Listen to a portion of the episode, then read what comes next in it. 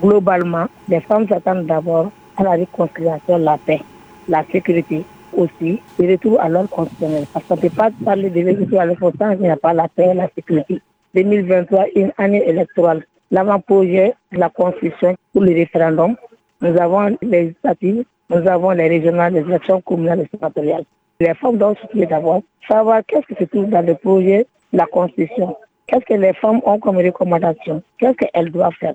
Voir quelle peut être la part, la position de la femme par rapport à tout ceci. Quel peut être le rôle des femmes du Mali dans ces différents processus?